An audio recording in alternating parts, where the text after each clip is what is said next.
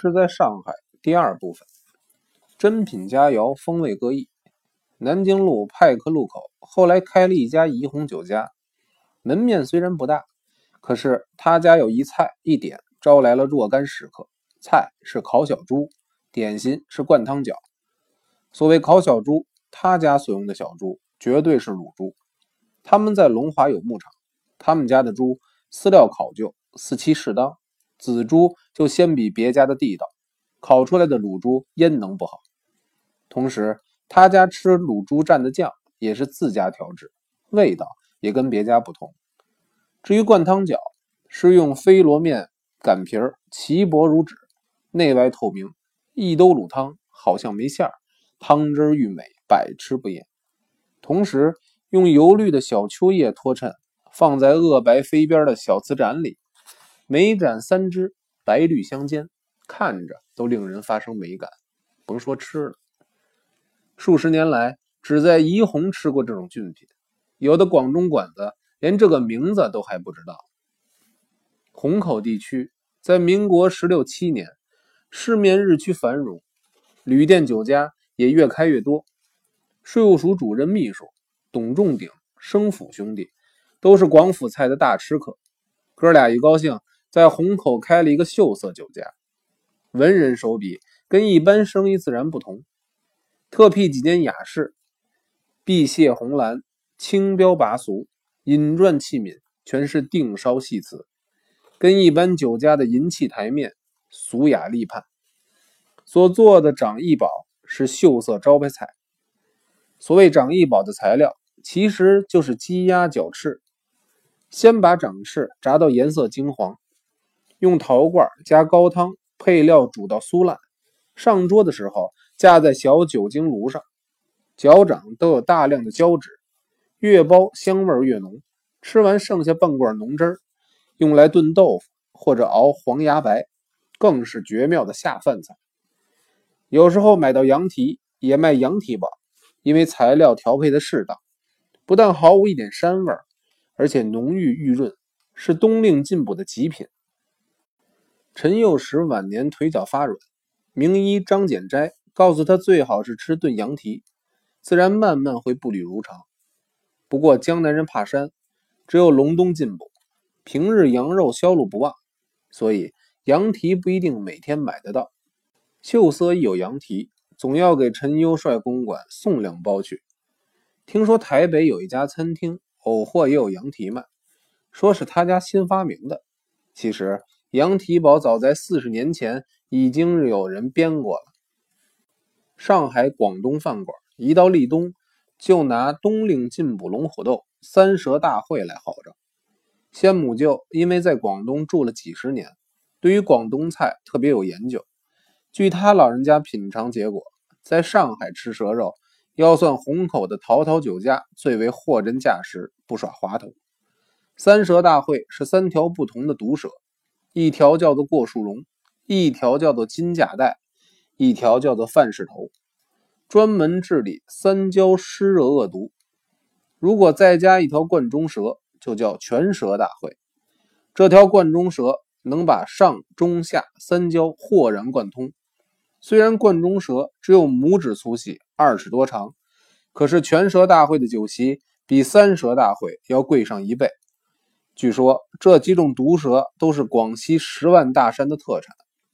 广东有所谓蛇行，跟鸡鸭行一样，一交立秋，蛇行的捕蛇专家就结伙进山捕蛇了。贯中蛇最少，可是治病方面必须有贯中蛇，效果才能特别显著。所以无论哪家捕捉到了贯中蛇，都要归公分配。请客吃全蛇大会，在主人来说。算是大手笔的光彩盛典。笔者在上海曾经参加过一次全蛇大会。首先是吃蛇胆酒，堂官把四只蛇胆扎在一只银叉子上，一个小银盘子放着一枚带把的银针，一只小银夹子，每人面前一杯烈性酒，大半都是白兰地，由堂官用针把四粒蛇胆扎破，每粒胆。在客人酒杯各滴一滴，最后轮到主人。梅粒胆要不多不少，恰好各赐两滴滴到主人的酒杯里。于是大家鼓掌致谢，举杯。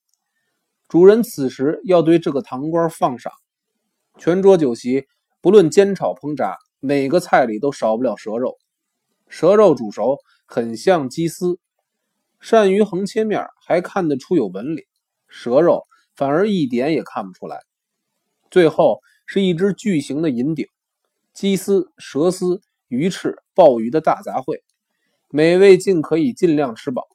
鼎里是各味俱全，鲜则鲜矣，但是过分驳杂，说不出有什么独特的风味来。蛇会中席，主人宣布，请大家先到仙师公司玉德池洗澡。人家吃蛇老举，每人都携带换洗的内衣裤来，只有笔者是个大外行，根本没带。于是让家里把内衣裤送到澡堂子去了。等到解衣下池，腋下腿弯都有黄色的汗迹，据说这就是吃全蛇的功效，把风湿从汗水里蒸发了出来。所以请吃全蛇，主人一定附带请洗澡。笔者因吃全蛇而露怯，虽然事隔四十多年，仍然记得清清楚楚。气红炉的粉果。虹口爱普罗电影院旁边有一家餐厅，叫做气红炉，是光绪二十九年恩正病科的一位传炉黎战之后人开设的。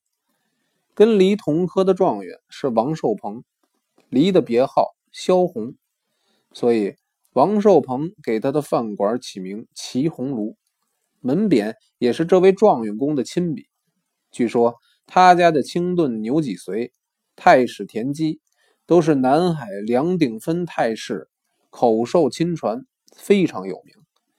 可惜笔者去了几次，都口福欠佳，没吃着。七红炉最著名的是粉果，任何一个广东馆，一盅两件都是小碟小盏，单独七红炉的粉果是十二只一盘，连盘上桌。粉果的皮子是番薯粉跟橙粉柔和的。香软疏松，不皱不裂。馅儿红的是虾仁、火腿、胡萝卜；绿的是香菜泥、荷兰豆；黑色的是冬菇；黄色是鸡茸、干贝。包粉果也有特殊手法，皮儿必须光润透明，颜色还得配得均匀。乍一看，只只粉果都青绿山水，甭说吃，就是看也觉得醒眼痛快。做粉果的是广东鼎鼎大名大良陈三姑，就是广州最著名的马武钟家的特制粉果，也还输陈三姑一筹呢。所以大家都是排班入座，等着吃粉果，绝非谬采虚声、凑热闹起哄来的。上海的广东酒家后来越开越多，大家只知道在装潢布置上争奇斗胜，所请的师傅也没有什么高手。自然拿不出什么特别出色的菜肴来。